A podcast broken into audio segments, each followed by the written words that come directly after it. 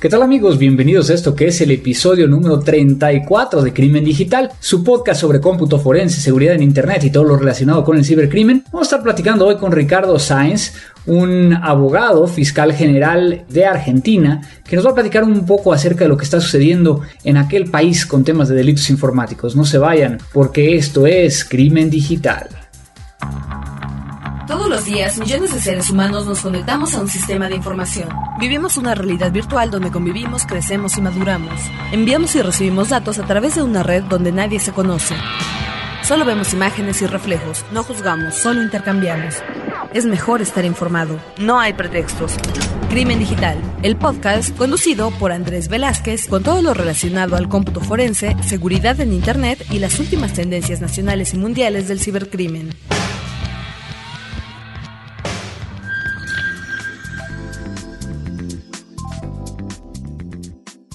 Pues amigos, estamos de regreso aquí en Crimen Digital. Efectivamente, habíamos estado ausentes un poco de tiempo, pero ya saben, hemos estado por ahí viajando. También estuvimos en Campus Party México, donde dimos una conferencia. Para aquellos que no han visto la, la conferencia de cómputo forense Reloaded, lo van a poder llegar a ver en la página de Campus Party. De todas maneras, lo vamos a poner aquí dentro de este podcast para que todos ustedes lo puedan llegar a revisar. Mi nombre es Andrés Velázquez, como todos ustedes ya saben, y ha estado pasando muchos temas importantes en el tema de delitos informáticos en los últimos días, en las últimas semanas, principalmente con temas de Lulsec y de Anonymous, donde lo que más llama la atención y que es algo que quisiera platicar con ustedes es acerca de este video, acerca de Anonymous Colombia, donde hay un hackeo a la cuenta de Facebook del presidente Santos y a la cuenta de Twitter del expresidente Uribe donde en ambos lugares se coloca una liga a un video de YouTube donde se ve un video muy bien editado y ese es uno de los temas muy interesantes porque a mí me llama mucho la atención porque la edición es muy profesional en español hablando acerca de ciertos temas eh, de los cuales al parecer Anonymous y Lulsec eh, están compartiendo, ¿no? Aquí yo creo que el, tema y lo que me llama mucho la atención precisamente, y lo vuelvo a repetir, es el tema de la edición. Por ahí estuve leyendo algunos medios que hablaban de que, digamos, que el idioma era en español y que estaba en español de España. Pues aquí digo, para aquellos que, que estamos acostumbrados a ver este tipo de videos, pues nos damos cuenta que está grabado a partir de una voz de computadora o de un GPS, que al final de cuentas podemos llegar a bajar eso de internet y que es por eso que tiene ese, ese acento, ¿no? Pero bueno, es algo que me llama mucho la atención por dos cuestiones. Por un lado, nunca habíamos visto que un grupo de hacktivistas, y bueno, lo hemos venido platicando anteriormente, que de cierta manera yo no estoy de acuerdo en lo que están haciendo, hay otras formas de llegar a compartir o, de dar a conocer lo que quieren, pero pues creo que no se vale desde una perspectiva de que están cometiendo un delito al, al vulnerar un servidor y cambiando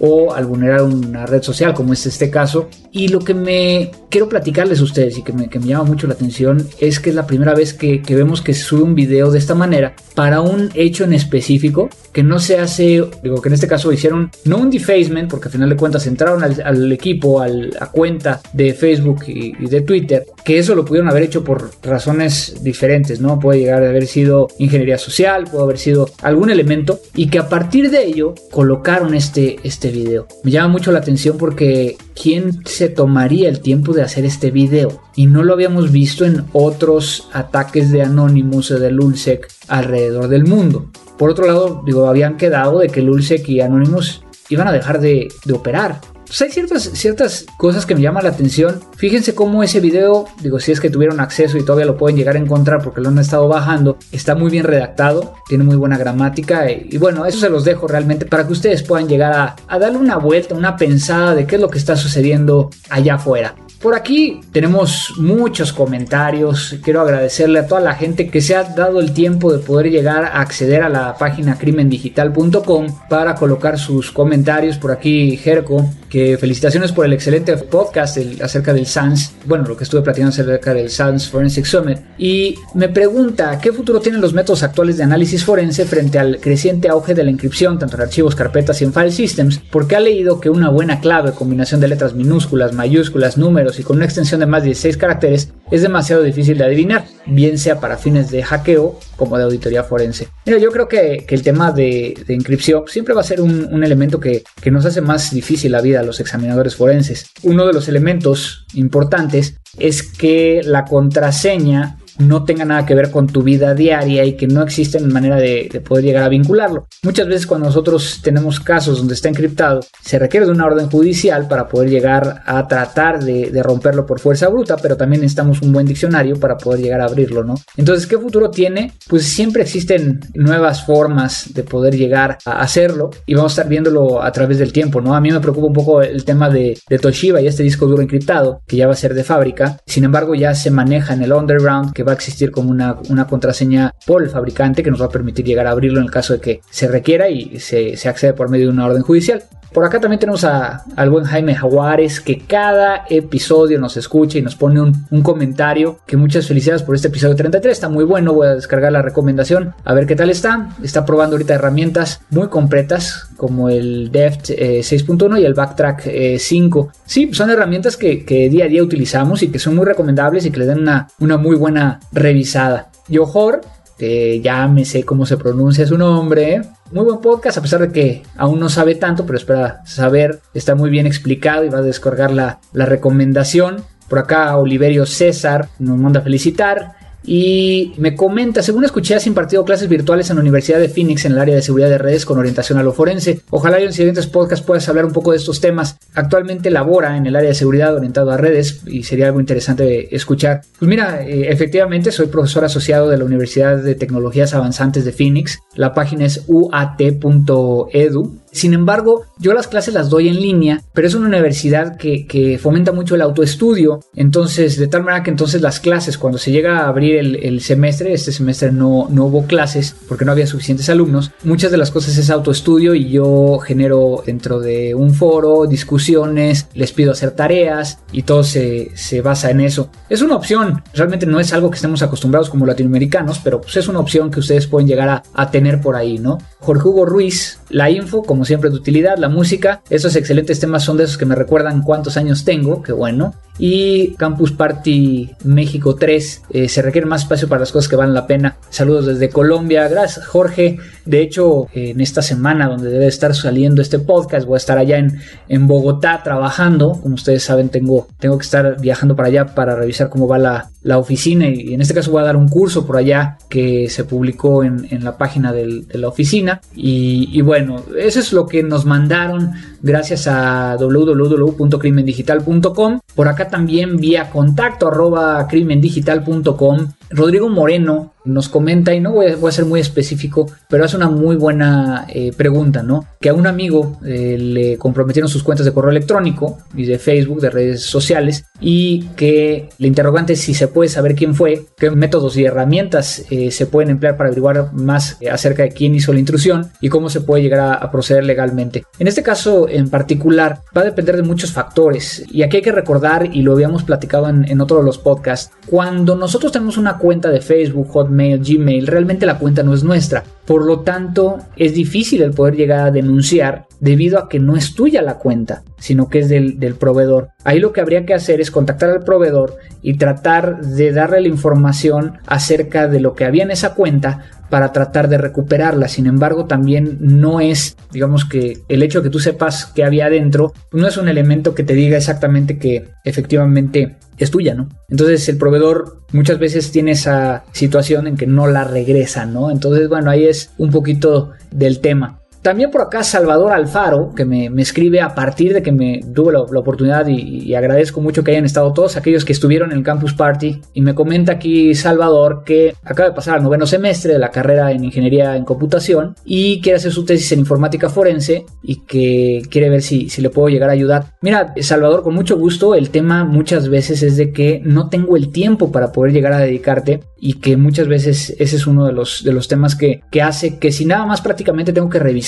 cosas finales, pues sí puedo llegar a apoyarte, pero si es ayudarte en todo el proceso, muchas veces me es muy difícil, ¿no? Entonces ya le respondimos aquí a Salvador, por acá Héctor Cortés, que también vio mi conferencia en Campus Party, vía internet, muy interesante, y que está interesado en los cursos que estuve platicando. Próximamente vamos a, poner los cursos no aquí, sino en la página de Mática, www.matica.com, y ya les avisaremos. También por acá Edgar García nos pregunta lo mismo. Y también, bueno, también Salvador nos vuelve a escribir. Entonces, este, le vamos a, responder también vía correo electrónico.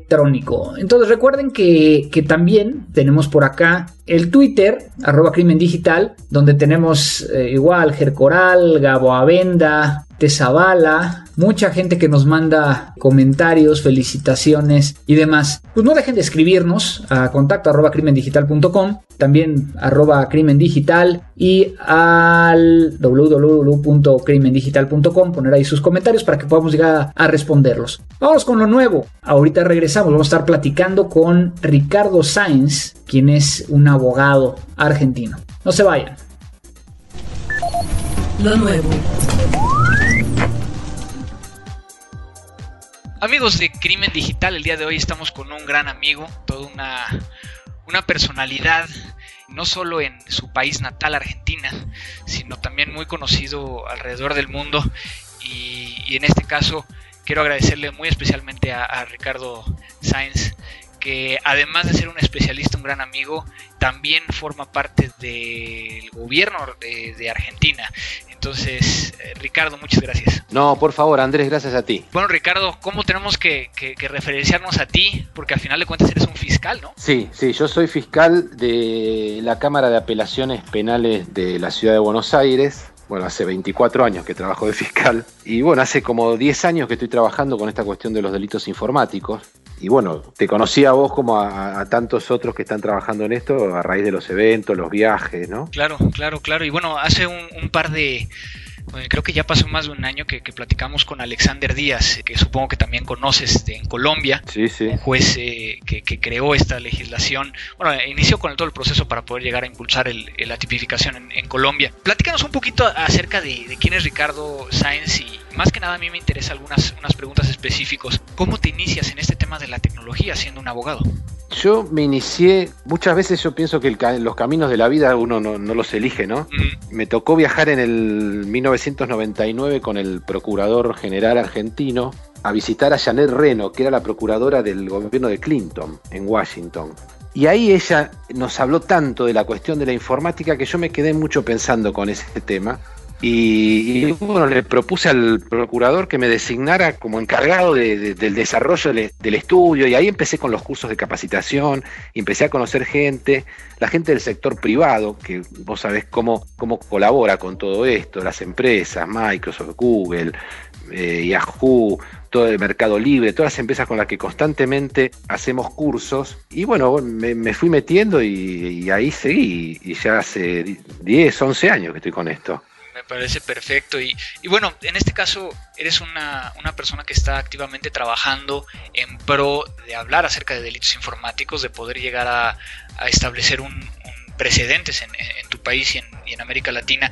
Y precisamente estás trabajando en algunas, algunas cuestiones al respecto, ¿no? Sí, sí. Nosotros tenemos una ley desde el año 2008, que yo estuve trabajando con el grupo que la redactó, y el año pasado hicimos, eh, la ley es de la ley de tipificar los delitos, ¿no? Una ley de fondo y el año pasado, con el mismo grupo de gente, hicimos un proyecto de reforma del Código Procesal Penal para prever las normas de tratamiento de la prueba, ¿no? de preservación, eh, bueno, no te voy a explicar a vos de qué se trata esto, pero esto tiene que estar regulado en la ley. Claro, pero que los que nos están escuchando muchas veces, digo, mucha de la gente tenemos de prácticamente a todo América Latina, tenemos también argentinos, pero, pero por ejemplo, ¿por qué no nos explicas un poquito cuál es la situación de Argentina? ¿Tiene una tipificación que condena qué? Bueno, acá eh, se estableció, básicamente te diría que sobre el molde del convenio europeo sobre la Convención de Budapest. O sea, tenemos pornografía infantil en la red, el daño informático, la violación de comunicaciones electrónicas, delitos relacionados con las bases de datos, la, cuestión del documento electrónico, la estafa informática. O sea, el catálogo que podríamos decir clásico de delitos, ¿no? Pero con el correr del tiempo, lo que yo me doy cuenta, y más encargado como estoy de, de, qué necesitan las fiscalías argentinas para trabajar con esto, yo ya me doy cuenta que no, que no tiene tanta importancia definir al delito informático como aquel que está previsto en la ley o aquel que se comete a través de un medio informático, sino que creo que lo importante es que todas las investigaciones penales están generando evidencia digital.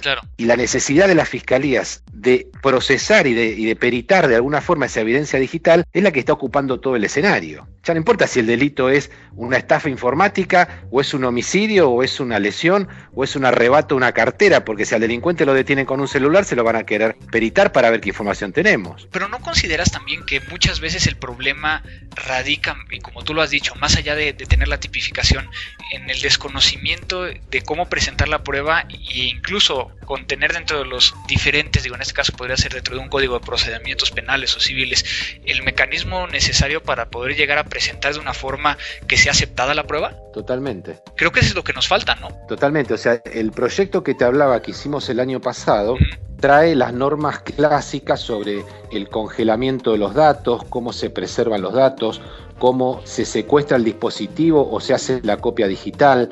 Pero todo esto requiere una capacitación, requiere medios, son caros. O sea, tenemos un país muy grande, un país que no tiene el mismo grado de capacitación en todos lados. Aquí hay un dicho muy conocido que dice que Dios está en todas partes, pero atiende en Buenos Aires. Pues sí. Y esto es así. Y no nos referimos a Diego Armando Maradona, ¿no? No, no, no.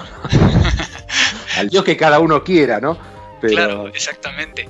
Pero es muy interesante lo que me comentas porque precisamente es lo que hemos estado viendo, ¿no? Por un lado también eh, en mis últimas colaboraciones he estado hablando de que, de que a lo mejor ya el hecho de generar una imagen forense de un disco para preservarlo quizá no sea la mejor opción debido a que cada vez tenemos más cantidad de gigas o de teras Sí, en sí. una única unidad de almacenamiento, ¿no? Claro. Entonces, creo que aquí eh, vamos muy retrasados en el tema de, y bueno, con todo respeto, en la parte legal, ¿no? O sea, como que son muy pocas personas las que están involucradas y teniendo una participación activa. Por otro lado, los nuevos fiscales, ministerios públicos, jueces, no tienen acceso a todo esto e incluso muchas veces le rehuyen, ¿no? Sí, tal cual. Sí, hay como un... Es ese miedo a lo desconocido, ¿no? A, a que prefiero no meterme con esto. ¿Qué tiene que pasar entonces? Yo creo que es un proceso, yo creo que estamos transitando un proceso en que la gente se va dando cuenta, o sea, la gente, quiero decir, los operadores del sistema penal, se van dando cuenta de que esto ya no es una película de ciencia ficción, esto está pasando, esto está instalado, no es una moda, esto está para quedarse y la tecnología va a convivir con nosotros el resto de los tiempos.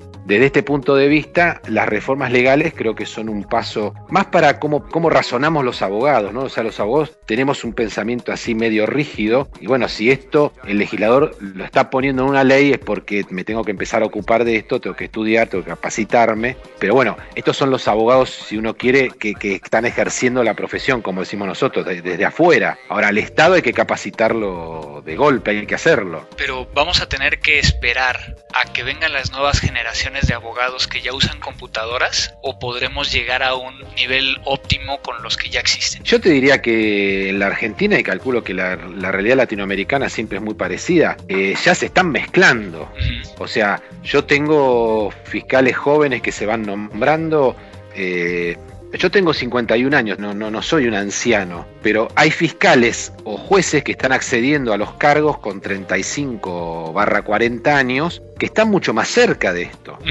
O sea, lo han vivido de otra forma. Tampoco son nativos digitales, pero están, están más cerca y con la cabeza más abierta. O sea, no tienen un Facebook, pero por lo menos saben qué es, ¿no?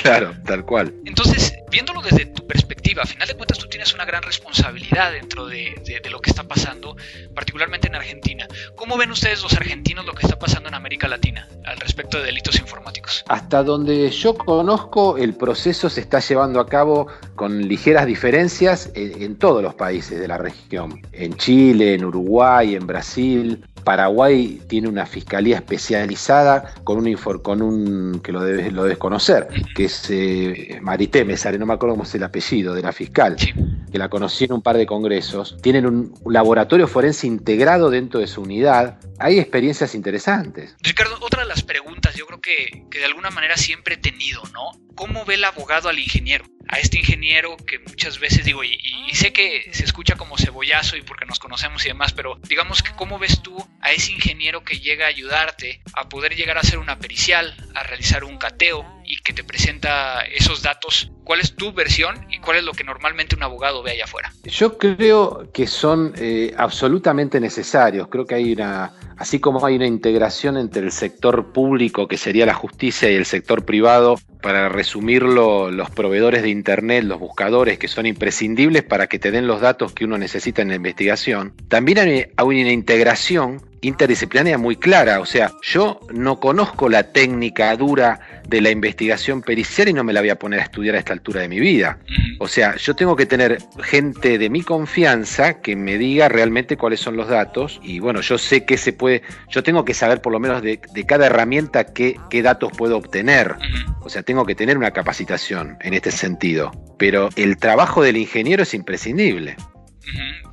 pero obviamente no todo el mundo piensa como tú tú estás metido en esto, ¿no? Pero ¿qué, ¿cuál es la, posición de los, de los, fiscales de la vieja escuela? ¿Cómo ven al ingeniero? Sí, sí, sí. Lo que uno escucha muchas veces es aquello que dice la jurisprudencia desde antiguo, ¿no?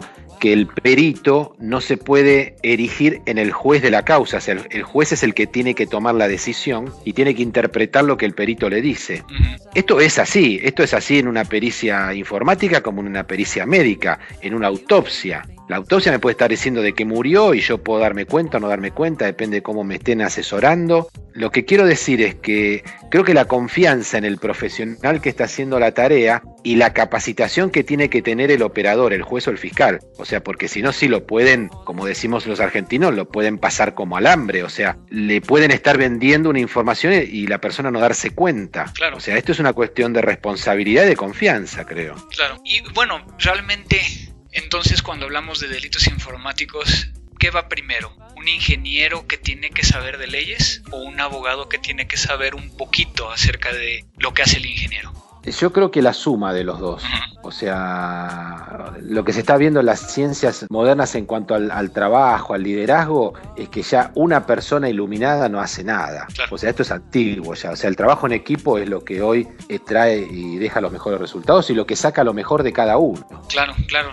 Me parece perfecto. Muy, muy interesante todo, todo esto que estamos platicando. Y bueno, hace unos minutos antes de iniciar la, la grabación participamos acerca de ciertas cosas que estás haciendo y que querías de cierta manera que platicáramos. Platícanos un poquito de, esta oficina centralizada que andas trabajando o queriendo impulsar? Claro, yo estoy impulsando, le estoy proponiendo a la Procuración General de Argentina la creación de una oficina especializada, por lo menos no para hacerse cargo de todas las investigaciones del país, porque esto sería muy, muy difícil de manejar, y aparte creo que va contra lo que yo pienso, de que cada, cada fiscal es dueño de sus investigaciones, ¿no? Lo que creo, creo que hay que capacitarlos y darles asistencia, o sea, la, la oficina que yo estoy imaginando y que estoy proponiendo es una oficina de asistencia a las fiscalías. Hoy hablaba con gente de, Microsoft de Argentina, que, acá es la oficina de Argentina de Uruguay. Un tema muy, muy necesario para la justicia es los pedidos de colaboración que las fiscalías hacen a las empresas sobre datos de, contacto, de correos, el dato de tráfico, algunos contenidos, todo esto que tiene el operador, que tiene el, servidor, ¿no? Es el, el, proveedor de Internet y que es necesaria una investigación. Y hay una gran inquietud porque, bueno, los pedidos no se formulan bien, porque, y a ellos les interesaría centralizarlos. Y para esto sería uno de los usos típicos que podría tener esta oficina. O sea, la oficina recibir los pedidos de todas las fiscalías del país y manejarlos con las empresas, con los proveedores directamente. Claro. Pero eso es una forma de estandarizar el pedido, de hacerlo más ágil, más rápido. Claro que aquí, digo, para todos los que nos están escuchando, muchas veces empresas como Microsoft, como Google, sí dan información siempre y cuando entren dentro de, en este caso, el ECPA, el, Electronic Communication Privacy Act, donde pueden llegar a dar cierta información a gobiernos extranjeros siempre y pase por un tratado de cooperación mutua y ciertos elementos. Hay algunos que, que no es completamente así, pero que, como bien dice Ricardo, muchas veces cuando se solicita esa información no viene estandarizada o cada quien lo manda de una forma diferente y entonces eso hace que, la información sea muy, muy difícil de que alguien la pueda llegar a, dar de una forma rápida por parte de los proveedores. Exactamente. Entonces, en este caso, bueno, veo este tema de la, de la asistencia, bueno, de la oficina centralizada de asistencia eh, a esta parte de la fiscalía. Y ahí me surge una duda y que, que también yo creo que es importante. ¿Tú ves que en América Latina podremos llegar a un nivel como están haciendo los gringos, de que la parte eh, privada la parte de los civiles, estén más involucrados con las agencias gubernamentales o de procuración de, de justicia para hacer la investigación de estos delitos? Yo lo que veo en mi experiencia en este en Argentina es que hay una colaboración bastante buena de las empresas, por lo menos de las empresas grandes, ¿no? De los proveedores grandes, los que tú, los que tú nombrabas, básicamente. Pero por ejemplo, en Estados Unidos, ¿no? En Estados Unidos tenemos un eh, county sheriff donde pues, está encargado de, la, poder llegar a proteger ese condado y que muchas veces al no tener las, las facultades tiene que contratar y está permitido que contrate una empresa local para poder llegar a auxiliarse en el tema de investigación. ¿Tú crees que lleguemos a eso en América? Yo no me imagino ese formato con la legislación argentina. O sea, que una autoridad de un lugar apartado donde no hay policía especializada. Sí, los códigos procesales prevén la, forma de apoyarse en alguien, en un experto, pero es complicado después para incorporar en el juicio. Me parece, me parece que el camino es seguir capacitando gente, gente del Estado, diríamos acá, ¿no?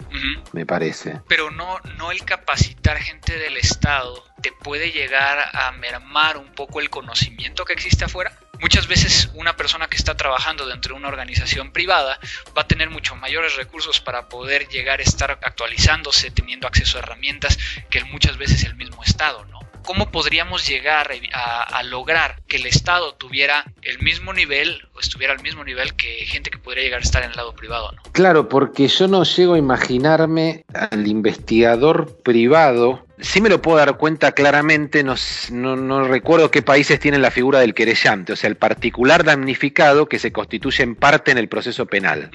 Esta parte, la víctima, puede perfectamente contratar un investigador privado para cualquier. Ponen un médico de parte en una pericia médica, o sea, pueden poner perfectamente un técnico en una como, como superito de parte pero el Estado, qué sé yo, es un problema, ¿no? Sí. sabe que abrir, hay que abrir las soluciones, ¿no? Y abrir la cabeza también. Sí, yo creo que, es algo que tenemos que empezar a, ver, ¿no? Y es algo que yo he estado proponiendo principalmente por el hecho de que, bueno, como lo hemos visto muchas veces en los, los cursos, en las capacitaciones que hemos estado dando, el Estado está muy por detrás de lo que realmente está pasando en, el día a día de, estas cuestiones, ¿no? Totalmente. Platícame un poquito acerca de la investigación que estás haciendo al respecto de estafa, que es otro de los temas que me interesa platicar contigo. Sí, te contaba que el, sistema que interconecta a los bancos a través de las redes de cajeros automáticos, se llama Banelco, me ha traído una denuncia que estamos haciendo una investigación preliminar con la División de Delitos Tecnológicos de la Policía Federal, por la cual al hacerse en forma inmediata las transferencias de dinero online, también las estafas se están haciendo de una forma inmediata. O sea,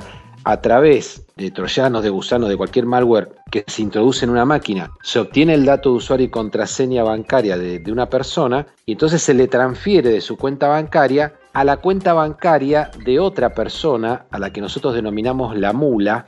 O sea, la mula tiene una cuenta en la que le van mandando plata de distintas transferencias a través de estas estafas. Y la forma que estamos viendo que se está dando mucho es que retiran en efectivo a través de cajeros o a través del mismo mostrador del banco el dinero y a través de Western Union o algún sistema así lo transfieren al exterior. Y esto se hace en cuestión de minutos. Porque antes las transferencias tienen un mínimo de 48 horas para quedar acreditadas, entonces la red más o menos podía ir viendo. Entonces están agregando más requisitos de autenticación, se está haciendo que si es la primera vez que tú vas a transferir a otra, eh, si tu transferencia a otra cuenta es la primera vez que ocurre, tenés que registrarla a través de un cajero automático, una serie de recaudos para tratar de prevenir estas estafas. Claro, digo, es, es, al final de cuentas yo creo que es más fácil prevenir que muchas veces lamentar. Totalmente. Pero también hay un tema, ¿no? Cuando llega el tema de lamentar, creo que uno de los temas que, que me ha pasado últimamente y que quisiera tu opinión es, a ver si estás de acuerdo, que muchas veces sí es técnicamente posible llegar a probar una actividad o un acto ilícito por medio de computadoras, pero que como lo platicábamos anteriormente, muchas veces el poder llegar a ese acto poder llegar a justificar lo que cumple o que puede llegar a estar eh, dentro de la tipificación como se encuentra en nuestros códigos va a ser la parte difícil. ¿Cuál es tu experiencia con eso? Sí, claro, estamos hablando de una ley del 2008, con lo cual la jurisprudencia que tenemos es muy poca, es un periodo corto entre que se empezó a conocer, entre que se empezó a investigar y entre lo lento que es el mismo proceso penal, pero se están obteniendo algunos procesamientos. Aquí tuvimos un procesamiento interesante, muy discutido, muy controvertido, que fue a los directivos del sitio Tarín De este que, se baja música, libro, lo que uno quiera, por una cuestión de propiedad intelectual, y ahí los jueces de la Cámara, que es la Cámara de la que yo soy fiscal, la Cámara de Apelaciones, confirmó un procesamiento diciendo que esto era el facilitamiento de, acceder de una manera ilícita al contenido de libros. Hubo ataques de Anonymous, hicieron ataques cibernéticos a las empresas, a las editoras de libros que habían hecho la denuncia. O sea, está movido en ese sentido. ¿Y hasta ahorita cómo va, cómo va el proceso hacia Taringa? Te decía, los dos hermanos que son los dueños acá en Argentina están procesados ya con procesamiento confirmado por la Cámara, con lo cual es muy probable que terminen en juicio oral. No sé si los van a condenar, porque estas cosas recién empiezan y es la, el tema remanido ya de la, de la responsabilidad del buscador respecto del contenido ilícito de las páginas que se levantan. Claro. Es todo un tema. Sí, ahí, ahí realmente el denunciante es quien se ve afectado, ¿verdad? En esos casos. Sí. O sea, el, dueño de los derechos de autor sobre las obras que se encuentran. Sí, sí, aquí fue la, Cámara que nuclea las editoras de libros jurídicos la que hizo la denuncia. es, una, es una causa interesante, importante. ¿Y desde tu punto de vista, legalmente tienen toda la posibilidad de ganar? La verdad no sé porque es nuevo el tema. Yo mismo no estoy muy convencido de si esto debe ser así. Creo que alguna limitación de la responsabilidad tiene que haber, pero todo esto no está regulado en Argentina. Claro. Nosotros no tenemos regulada la responsabilidad de ni los buscadores ni de los proveedores de Internet. Y entonces, a Ricardo, ¿cuál sería el delito informático que más te preocupa, que no esté tipificado ahorita en la Argentina? Bueno, hay mucho robo de identidad, que el robo de identidad en sí mismo no está legislado. Nos dimos cuenta ya al año que estaba la ley que habíamos, deberíamos haberlo previsto. Pero a mí siempre me preocupa, yo lo que machaco, mi sitio de internet, yo tengo un sitio de internet sobre estos temas. Que la página es de una vez sacamos el comercial completo. El chivo completo, decimos acá. www.ricardosainz.com.ar De todas maneras lo vamos a poner aquí dentro del podcast para que cuando lo estén bajando, y recuerden que en la página ya vamos a colocar el, sitio de Ricardo y también su Twitter. Pero entonces, bueno, ¿qué, qué, estás platicando en este, en este sitio principalmente? A mí lo que me sigue preocupando más son los delitos que tienen por víctima los chicos, los niños. Que en el catálogo clásico era la pornografía infantil por internet, pero a, partir del auge de las redes sociales también está dándose de una forma muy preocupante el tema de los delitos que ellos son víctimas por la propia información y por la propia incredulidad con que se mueven en las redes sociales. Claro. Y entonces, para terminar, digo, muchas veces el tiempo es corto. ¿Qué viene para Ricardo Sáenz? ¿Qué andas trabajando? ¿Qué, ¿Qué se te ocurre? ¿A dónde va a terminar Ricardo? Bueno, yo creo que tengo que hacer esta, lograr que se haga esta oficina y creo que hay que, lograr capacitar a más gente, crear la conciencia. Te va a causar gracia. Yo veo la publicidad que se da, por ejemplo, entre los partidos de fútbol por televisión, publicidad estatal, de acto de gobierno, todo proselitismo, y se podría, son espacios que se tendrían que utilizar para tratar de concientizar a la gente en estos temas. Porque uno se da cuenta que le explica a cuatro personas que no saben nada un poco de las claves bancarias y que yo te dice, ah, claro, tienes razón. Y claro, pero el tema es que lo tienen que dar a conocer. Sí, sí, muchas veces no tenemos ni la forma o no se nos ocurren nuevos mecanismos, ¿no? Mucha de la gente que nos, que nos escucha este, este podcast, digo, ahí existen tanto abogados como ingenieros que muchos de ellos están interesados en esto, en el tema de delitos informáticos, algunos otros digo, simplemente lo hacen por, por conocimiento general, pero aquellos, aquellos abogados que, que, nos están escuchando y que les interesa este tema, ¿qué les recomendarías? ¿Qué lectura de vida les podrías llegar a dar a partir de, lo que, de las experiencias que tú has tenido? Creo que se tienen que capacitar, creo que como usuarios de estas herramientas tienen que también fijarse qué pasa en su casa, qué pasa con sus hijos, qué pasa con su propia seguridad, porque no son solo los niños los que hacen lío en las redes sociales, los grandes también tenemos a veces conducta que si nos ponemos a pensar decimos cómo nos vamos a exponer de esta forma. Los abuelos, ¿no? Ahorita que son un grupo también vulnerable, que están teniendo acceso a, las redes y que tienen sus tarjetas de crédito, ¿no? Entonces, este, que luego los ponen ahí también, entonces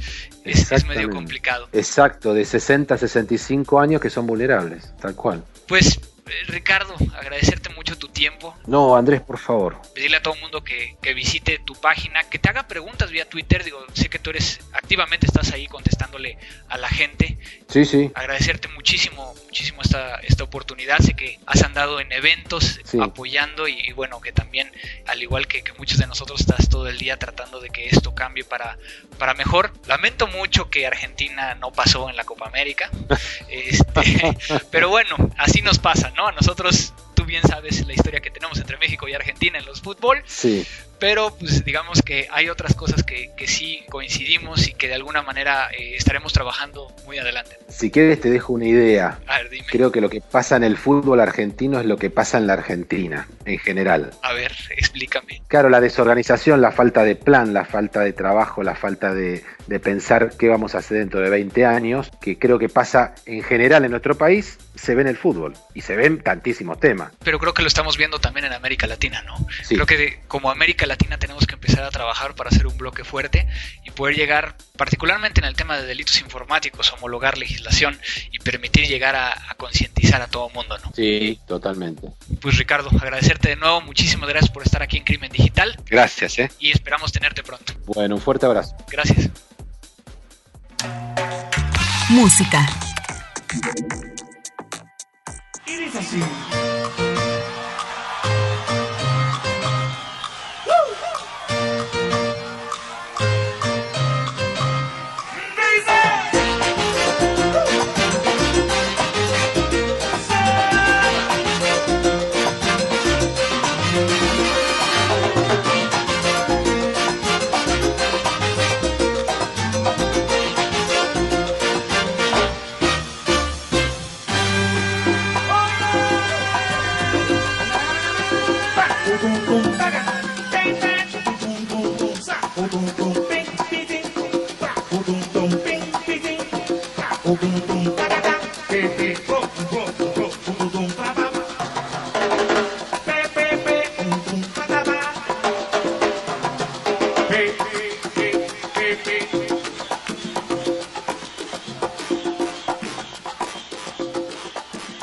en la parte musical, hoy queremos recordar a alguien que acaba de fallecer, a Joe Arroyo, el pasado 26 de julio, conocido como Joe Arroyo, su nombre realmente Álvaro José Arroyo González, un cantante y compositor colombiano considerado como uno de los más grandes intérpretes de la música caribeña de Colombia. Vamos a escuchar una de sus mejores interpretaciones de La Rebelión. Vamos a, a dejarles aquí en Crimen Digital a Joe Arroyo.